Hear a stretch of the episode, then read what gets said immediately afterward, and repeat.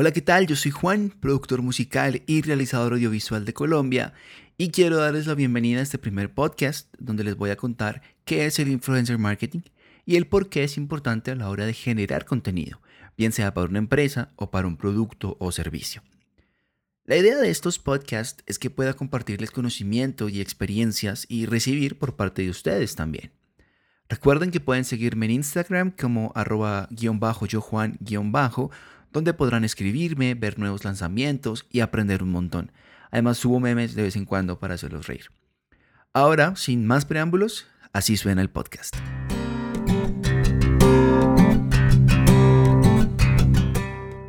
Hoy en día es muy común ver en redes sociales, en Instagram sobre todo, a personas que de una forma u otra se ganaron el tag de celebridades, el título de celebridad o figura pública. Un influencer puede ser cualquier persona, no hay un listado de características que una persona deba tener para figurar entre los influenciadores, o como yo les digo, los contenters, creadores de contenido. La incógnita más grande que surge entre las personas es el número de seguidores en qué influye. Partamos con una frase del célebre creador de Facebook, Mark Zuckerberg, People influence people. Las personas influencian a las personas. ¿Cuántas veces no tomamos una decisión importante basándonos en el consejo de algún amigo o familiar o nuestra pareja actual? Te lo pongo en ejemplos de la vida real. Vas a comprar un micrófono porque quieres empezar a construir tu estudio de grabación o porque vas a empezar a grabar tu podcast, pero no eres muy diestro en el tema. Lo primero que uno suele hacer es buscar referencias, recomendaciones u opiniones. Fin. ¿Por qué? Porque sabemos que hay gente que sabe demasiado del tema o trabaja en el medio o ha usado el producto que queremos y eso nos brinda un horizonte a la hora de tomar una decisión, sea de compra o lo que sea. Ahora, volviendo al ejemplo anterior, luego de que buscamos referencias, recomendaciones y opiniones, procedemos a hacer la selección de nuestro producto, a concretar una compra o a decidirnos por otro producto diferente que pueda cumplir mejor nuestras necesidades. Retomando la pregunta inicial, ¿influye en algo el número de seguidores? La respuesta es sí, pero no es limitante. Es decir, una persona con tres seguidores puede influir positiva o negativamente en el proceso de compra. Volvamos al ejemplo anterior. Quiero comprar el micrófono.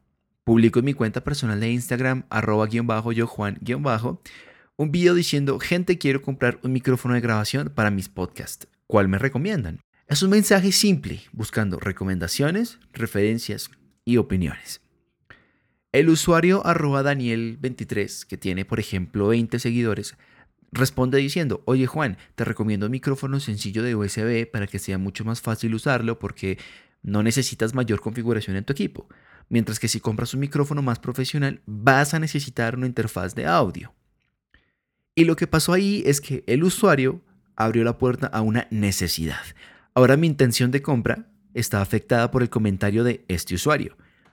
People influence people. Y así sigue sucediendo con las personas que me siguen. Puede que haya personas que me sigan que no tengan ni idea de equipos de audio, pero quieren comprar también un micrófono y que te digan, Juan, ¿qué te han dicho? ¿Qué micrófono me recomiendas? ¿Y qué es lo que está pasando ahí? Alguien más buscando recomendaciones y opiniones. Es un ciclo, es una cadena. Puedes tener dos seguidores, 300, 5000, y lo único que afecta a ese número es que vas a llegar a una mayor cantidad de personas. Y aquí entra el primer pero en el asunto. Muchas veces estos perfiles son inflados, usan los famosos bots para incrementar sus números y aunque hay formas de detectar cuentas eh, que usan esta herramienta, por así decirlo, para muchas marcas esto no es un ítem visible a la hora de contactar a un influencer. Los bots son, para resumir, cuentas falsas, usuarios inactivos creados por máquinas o por robots que pues de verdad no le aportan absolutamente nada a una cuenta, sino simplemente inflar los números. Y esto me lleva al primer consejo que les voy a dar en este podcast y es los números no te garantizan el éxito, no te van a garantizar el éxito. Es un error pensar que porque el usuario A tiene más seguidores que el usuario B, tu campaña o promoción va a tener un mejor rendimiento. Muchas veces los influencers están saturando tanto a sus audiencias que la gente no les presta atención. Y eso también es un tema con el que hay que ser cuidadosos porque trabajar con influencers que están haciéndole promoción a varias marcas ah, o productos al tiempo influye negativamente y nos trae resultados con estadísticas demasiado bajas. La principal diferencia que podemos encontrar, incluyendo a los influencers en nuestras campañas, son los resultados. Un influencer puede ser un fotógrafo famoso o un youtuber o un escritor o el dueño de una compañía. Son personas influyentes.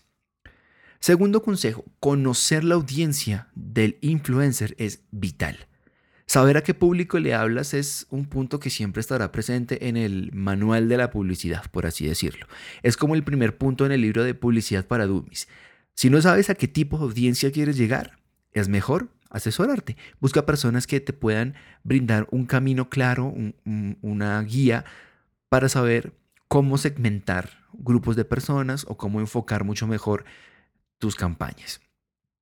Si tu intención es promocionar una marca reconocida de cámaras, por ejemplo, y buscas influencers que no tienen ni idea de cómo se usa una cámara o qué beneficios tiene o qué hace que la marca X sea mejor que la marca Y, vas a tener una inversión que no va a traer frutos ni beneficios para tu marca. Más adelante hablamos sobre las modalidades de pago. Por ahora nuestro enfoque viene siendo el público. Hay casos que conozco y que estoy seguro que no son los únicos en los que una marca X contrata a un influencer y por no tener presente la audiencia del influenciador, su campaña fracasó. En pocas palabras, si van a vender cámaras fotográficas, piensen en influenciadores que estén en el medio y que conozcan muy bien tu producto.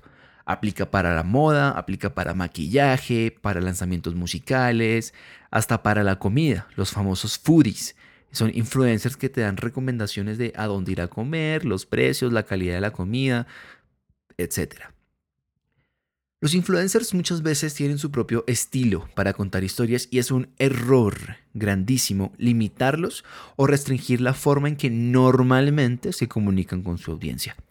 Esto es porque a la hora de promocionar un producto o un servicio no se va a sentir que es simple propaganda o publicidad. Una de las labores principales de los influencers es mostrar que el producto, la marca o el servicio que estamos promocionando es parte de su día a día. Y cada uno de ellos tiene una forma peculiar de lograr ese objetivo. Vamos con el, segundo ejemplo. Una marca de tenis deportivos contrata a un influencer para promocionar una nueva línea de jóvenes eh, para los jóvenes. Y hay dos formas de abordar estos temas.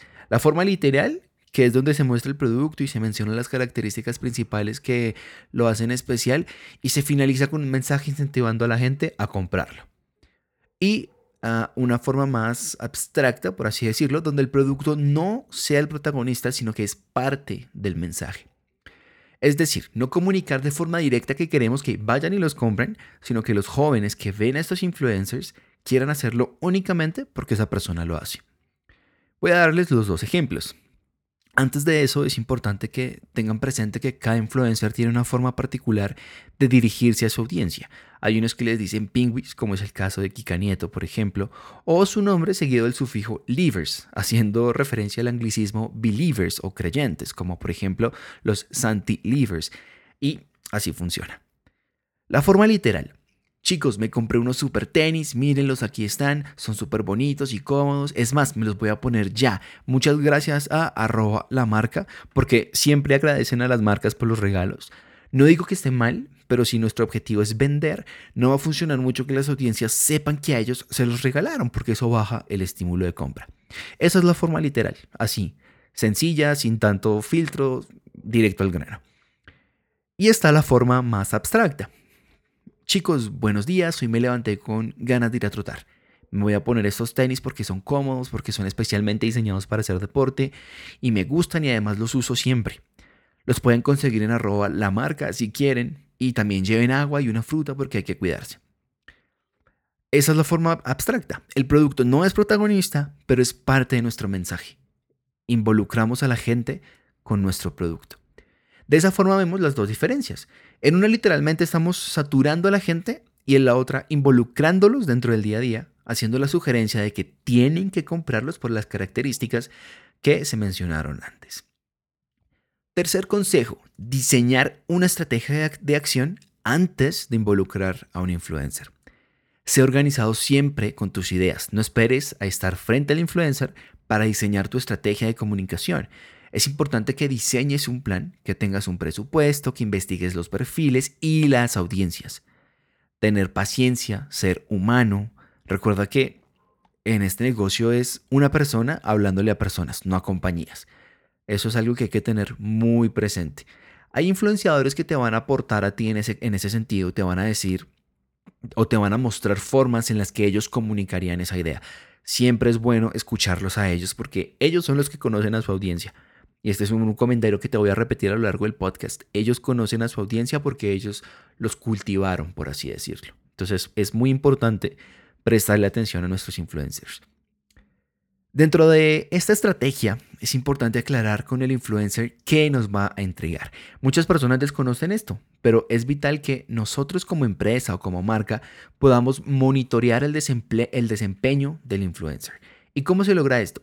Con informes presentados por el mismo influencer. Sí, los influencers también tienen que rendir cuentas. Ahora, se puede negociar con ellos para saber de qué forma se van a presentar esos informes. Si van a ser con boletines, si va a ser en un correo electrónico juntando los pantallazos de las estadísticas, etc. Eso ya es algo que pues se cuadra internamente con ellos. Mm, ¿Y con qué frecuencia? Si va a ser semanal, si va a ser mensual, si va a ser trimestral, anual, por campaña. Todo eso hay que planearlo con anterioridad. Esto es importante porque vas a ver realmente cuál es el desempeño del influencer y si para futuras campañas puedes contar con él o con ella. El marketing de influencers no se trata de buscar a alguien con una determinada audiencia, ofrecerle dinero o algún intercambio si dice cosas buenas sobre ti o tu marca. Para eso está la publicidad paga en redes sociales o anuncios digitales. El problema con esto es que hoy en día hay muchas personas, me incluyo en ese grupo, que utilizan ad blockers o aplicaciones para bloquear anuncios, mientras que con los influencers es más factible porque es contenido. Así que estos bloqueos no afectan para nada a los influencers porque están generando contenido y eso hace que el mensaje, el mensaje llegue a las audiencias. Algo muy importante es que un influencer es una marca. ¿Sorprendidos? Pues sí.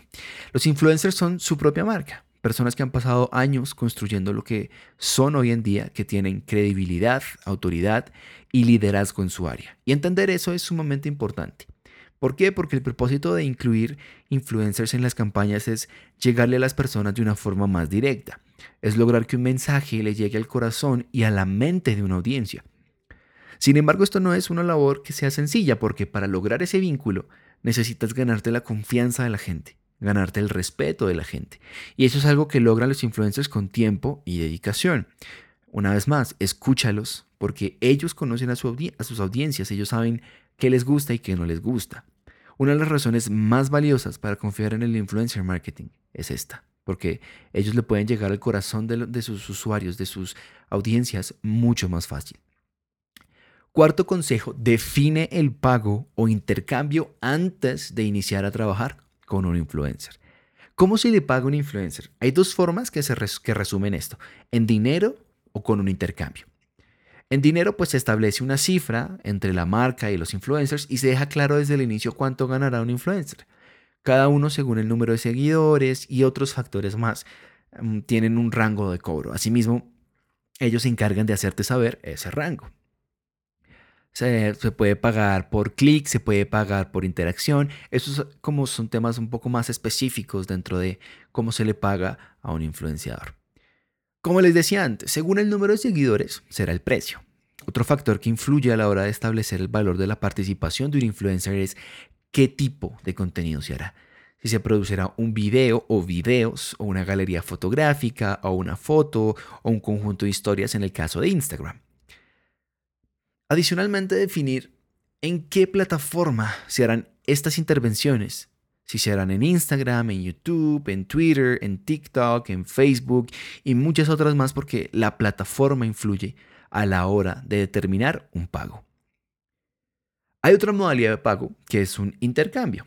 En esta no hay mucho que explicar porque pues el nombre lo, dice todo, es darles a los influencers algo a cambio de su participación en la campaña. Aquí volvemos al periodo neolítico donde surge el, el modelo del trueque. Es así de fácil. Se le ofrece al influencer una muestra del producto o una invitación a algún tipo de evento privado o bonos canjeables en ropa, alimentos u otros servicios. Eso ya es algo que entra a negociar la marca directamente con ellos y viceversa. Todo esto es algo que se planea en conjunto con los influencers. Cada uno te dirá si están bien con el modelo de intercambio o si prefieren el dinero o un híbrido, dinero y un intercambio. Esto ya depende tanto de la marca como del influencer. Si queremos entender qué son los influencers, hay que saber que están divididos en grupos. Existen los líderes de opinión, que son quienes se encargan de dar referencias sobre un producto o marca que esté afín a los gustos del influencer. Estas menciones suelen ser gratuitas, es decir, que el influencer la hizo a voluntad y que puede traer resultados positivos para una marca. Pueden ser patrocinadas o pagas también. Por ejemplo, un periodista que asistió a un evento del lanzamiento de un libro Acto seguido compartió la experiencia en sus redes sociales e incentivó a la gente a que comprara el libro. Puede que a futuro el autor del libro lo contacte para algún tipo de promoción o intercambio, pero así funciona. Los celebrities, que son como el grupo más grande que hay, ah, porque son los que más reconocimiento tienen. Aquellos con los que te tomas fotos, te emocionas y los ves por las calles, estás pendiente de todo lo que suban a sus redes sociales. Youtubers, eh, Instagramers, actores, actrices, cantantes, personajes que son reconocidos internacionalmente, como por ejemplo Luisito Comunica o por ejemplo el grupo de contenters mexicano Badabun. Está el siguiente grupo, que son los micro-influencers, que de verdad son un grupo muy poderoso. Muchas veces es más poderoso que los mismos celebrities. Los micro-influencers son personas con un número determinado de seguidores que no suelen superar los 20.000 más o menos, incluso un poco más. Aunque esto no quiere decir que no existan microinfluenciadores de 30.000. El éxito de este tipo de influencers es que en términos de dinero, por ejemplo, suele ser mucho más económico también suelen estar más dispuestos a negociar intercambios por su participación en una campaña determinada. Además que como son tantos los microinfluencers que existen hoy en día, puedes usar un rango para contratarlos a ellos. Te pongo un ejemplo. Vas a contratar a Luisito Comunica y él te va a cobrar 6 millones de pesos por hacer la promoción. Y con esos 6 millones de pesos puedes estar eh, contratando a 10 microinfluenciadores que tengan un porcentaje de seguidores que tú estableces. Por ejemplo, necesito microinfluenciadores que tengan 9 seguidores, entre 9 mil, 10 mil seguidores o 8 mil y 9 mil seguidores y, y con ellos se forma una campaña. Finalmente aparecen los gurús, que son las personas que son expertas en un área específica como tecnología o música y dan su opinión sobre temas relacionados con esas áreas de experiencia. Los más comunes en este grupo suelen ser los tech fans, fanáticos de la tecnología y conocedores del tema. El problema con estos gurús es que pueden venderte mentiras o como se dice coloquialmente pueden venderte humo, sencillamente porque conocen más de ciertos temas en los que uno probablemente no tiene experiencia, entonces hay que tener cuidado.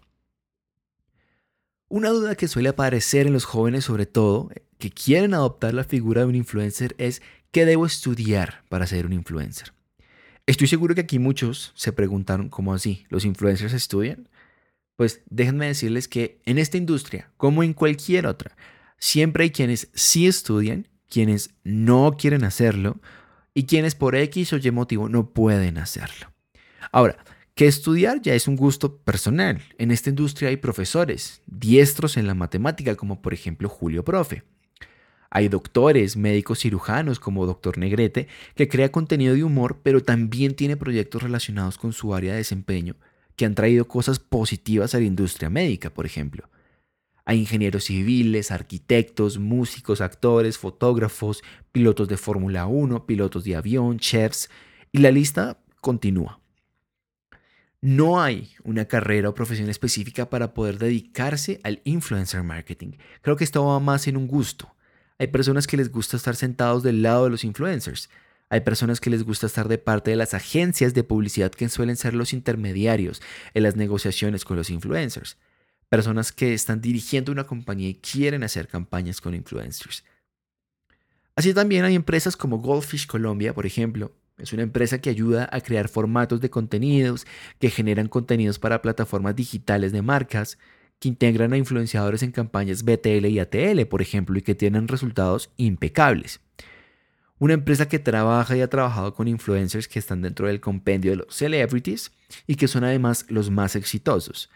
Aclaro que esto no está patrocinado por Goldfish Colombia, pero es una empresa que tengo en mi radar hace mucho rato y que siempre que veo sus resultados afirma más mi, mi credibilidad al trabajar con influencers. Por supuesto, no podría ser un review óptimo sin ver un par de casos de éxito en donde participaron influencers en pro de una marca. Los dos casos que les voy a contar están en www.goldfish.com.co si quieren ir a mirarlos y sacar sus propias conclusiones. El primero es Mercado Libre. El rol de Goldfish fue crear una estrategia a lo largo de un año, en donde los influenciadores, a quienes ellos se refieren como embajadores de marca, y me gusta mucho ese término porque, como yo lo veo, hace que las marcas creen un vínculo con los influenciadores y viceversa, crearan historias en Instagram impulsando la acción de swipe up o el desliza hacia arriba. ¿Qué objetivo tenían ellos?